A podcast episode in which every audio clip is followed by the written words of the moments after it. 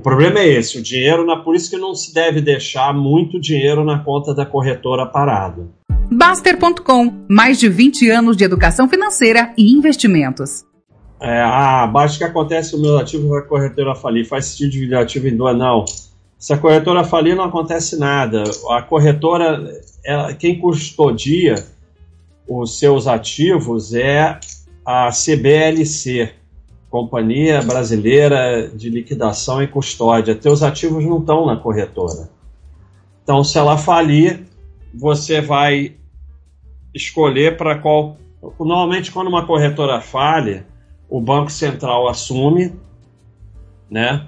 E vai perguntar a você para onde você quer transferir seus ativos.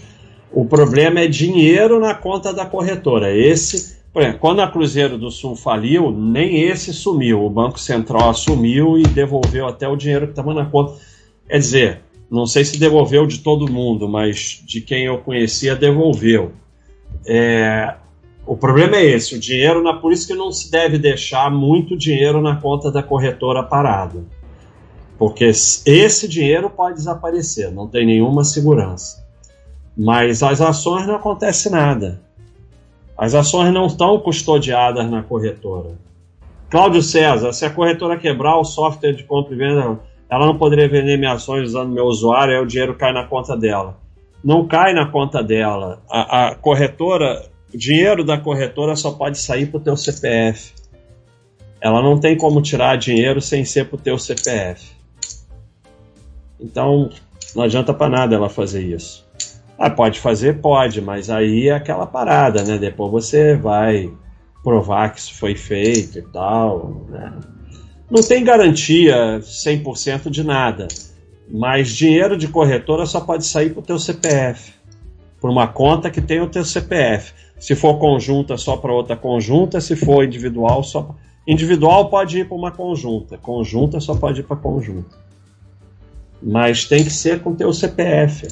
Então ela não tem como tirar dinheiro. Isso aí é, é lei, regra do Banco Central. É, o Banco Central não deixa. Se você faz um, um TED da corretora para uma conta com outro CPF, não vai. Não vai, mesmo que eles queiram, não vai, só para o teu CPF. Aí você vai dizer, aí vão fazer uma conta laranja com o meu CPF, não sei, aí sabe.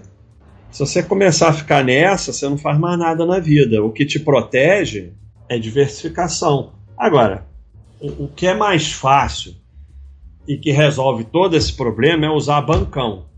Você usa um dos três bancões, que se um desses três bancões quebrarem, o menor problema vai ser suas ações. Então, se você usa bancão, praticamente acabou o problema. O dinheiro não sai da corretora para outro CPF, então não adianta para nada ela fazer isso. Nunca aconteceu. corretora quebra, o Banco Central assume. Ele assume mesmo, ele manda um interventor e aí vai resolvendo, vai ajustando, vai transferindo as ações, vai pagando quem puder pagar com, com o que tiver da corretora. Pode ter imóveis, aí vende os imóveis, vê o dinheiro que ainda tem e o Banco Central vai ajeitando tudo depois fecha é, faz uma continha cara de hambúrguer. Se um fundo de investimento rendeu 199, fica com o gestor. Não precisa fazer continha, eu já mostrei isso diversas vezes aqui. O objetivo de fundo é taxa de administração e de performance. O objetivo de fundo é só esse. Se você tivesse investido mil dólares com Warren Buffett em 1965, teria hoje 4,3 milhões. Entretanto, se a Berkshire é, fosse um fundo de hedge cobrando taxa de administração e performance, os 4,3 milhões teriam acumulado 300 mil para o investidor e impressionante 4 milhões para os gestores. O único objetivo de fundo é transferir dinheiro do investidor pro, para o gestor, só isso, mais nada. Diversas vezes lá atrás, quando eu ainda aceitava falar com as pessoas, me chamaram para fazer fundo. E quando você sentava para conversar, a conversa girava só em torno do que se ia ganhar com taxa de administração e performance e tal. Não tem nenhum outro objetivo, é o único objetivo de fundo. É, baixo, interessante foi aquela imagem da Berkshire ser um fundo é que mil viraram 300k, 30 mil por cento. É, é com lucro, mal sabe que está perdendo. É, esse é o grande problema Muito bem colocado, Rex. Isso acontece, eu mostrei uma, uma, uma, um gráfico sobre isso, sobre o sujeito que, que gira certo em comparado com o que fica quieto, e o que gira certo é uma situação hipotética, girar certo. Mas mesmo girando certo, ele acumula muito menos patrimônio que o que fica quieto.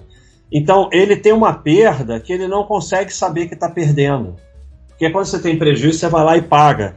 Agora, o prejuízo de detonar o seu patrimônio, você não consegue perceber. Então esse é o grande problema, porque um fundo pode te dar um bom retorno, só que de qualquer maneira ele está tendo um retorno muito maior e, e o dinheiro está ficando para os gestores. Bom, bem, 80% em renda fixa, 10% em ações no Brasil, 10% está muito conservador. É como estou estruturado, não conta imóvel nem reserva de emergência. Não, só você pode responder isso. Você você está confortável assim? Está ótimo. Você quer colocar mais em ações? Então você coloca mais em ações, mas sabendo que aquele valor em ação pode desabar. Então, é só você que pode responder isso. É conservador? É. A sua distribuição é conservadora. Mas você quer ter uma distribuição conservadora ou não? Não tem isso de estar tá muito conservador. Você pode ter até nem ter ações. Então, só você pode responder isso. Você quer ter mais em ações? Vai botando um pouquinho mais, vai aumentando esse percentual. Muda lá no Baixa System e vai aumentando. Bota 15 e vê como é que você se sente, e assim por diante. Sou casado sem filhos, queremos ter de 2 a 4. É melhor comprar uma casa que pode nos acomodar para os próximos 10 anos e depois ir para uma maior? Ou é melhor esperar para já comprar uma definitiva? É, pergunta difícil, né? Porque ter dois a quatro filhos é um plano, mas não quer dizer que vocês vão cumprir esse plano. A gente não sabe o futuro, então você vai ficar numa casa imensa sem necessidade. Agora, realmente, ficar trocando é ruim.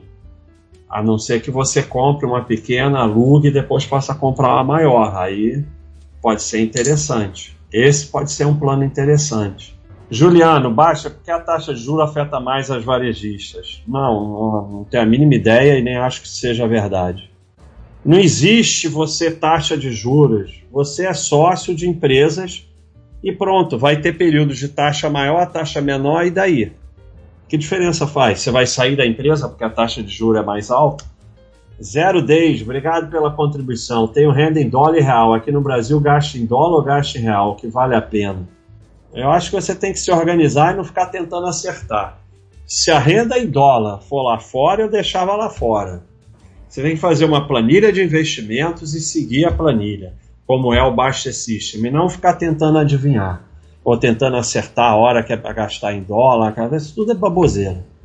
Então você vê quanto você quer ter em dólar. Se for lá fora, deixa lá fora, a não ser que você precise mesmo. Agora, você vê quanto você quer ter em dólar, passou daquilo, você gasta os dólares. O que acha do benefício fiscal de adiar o pagamento do imposto de renda através do PGBL?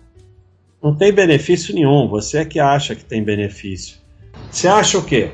Que o governo vai te dar um benefício pelos seus belos olhos? Isso é uma roubada total. Vai lá tirar para ver o que acontece. Tira o que você botou e me fala. Faz o seguinte, vai lá tentar tirar e me fala semana que vem quanto você tirou. Benefício fiscal, cara. Você acredita em cada coisa? Pô, Cido, eu não vou discutir isso não. Se você acha que PGBL é bom, vai lá. Após 20 anos, imposto de renda cai de 35% para 10%. Vai lá daqui a 20 anos e me conta quanto você conseguiu tirar. Conversa com as pessoas que fizeram há 20 anos atrás. Aí você quer fazer, faz, cara. Eu não tô aqui para convencer ninguém de nada. Eu acho que quando a pessoa quer fazer, faz, vai ser feliz, vai acreditar que o governo está te dando de presente, redução de imposto. Eu não posso fazer nada. Eu, eu, eu acho que a gente ou vai por um caminho ou vai por outro. É esse caminho que você quer ir, vai, seja feliz. Você mencionou sobre capite, sobre dinheiro ser um meio e não um fim. Como internalizar esse pensamento? Tenho dificuldade e me incomoda. Esse é um processo, igual deixar de ser reativo, igual parar de reclamar. É igual dirigir. No início você tem que pensar, vou botar que segunda, vou não sei o quê. Depois vai ficando, o teu cérebro vai fazendo sinapses, vai ficando inconsciente. É a mesma coisa. Então você tem que internalizar esse pensamento falando para você isso. O dinheiro é um meio e não um fim. E começando a tomar atitudes que mostram isso. Bom, hoje eu vou comprar uma coisa que eu gosto muito. Ah, mas não sei o que, eu fico nervoso. Não, eu vou comprar porque eu quero mudar de ideia. O, o dinheiro é um meio e não um fim. Então vou lá e vou comprar isso. E aí você vai mudando. Liberdade financeira, gasto mensais vezes 3, não, não tem essa conta. Enquanto você estiver atrás, atrás dessa conta, você está ferrado. Você faz o melhor possível, acumula patrimônio, no meio do caminho vive a vida e a tranquilidade financeira. Quanto mais patrimônio e mais velho você for ficando, mais você vai se aproximando da tranquilidade financeira. Não existe número mágico.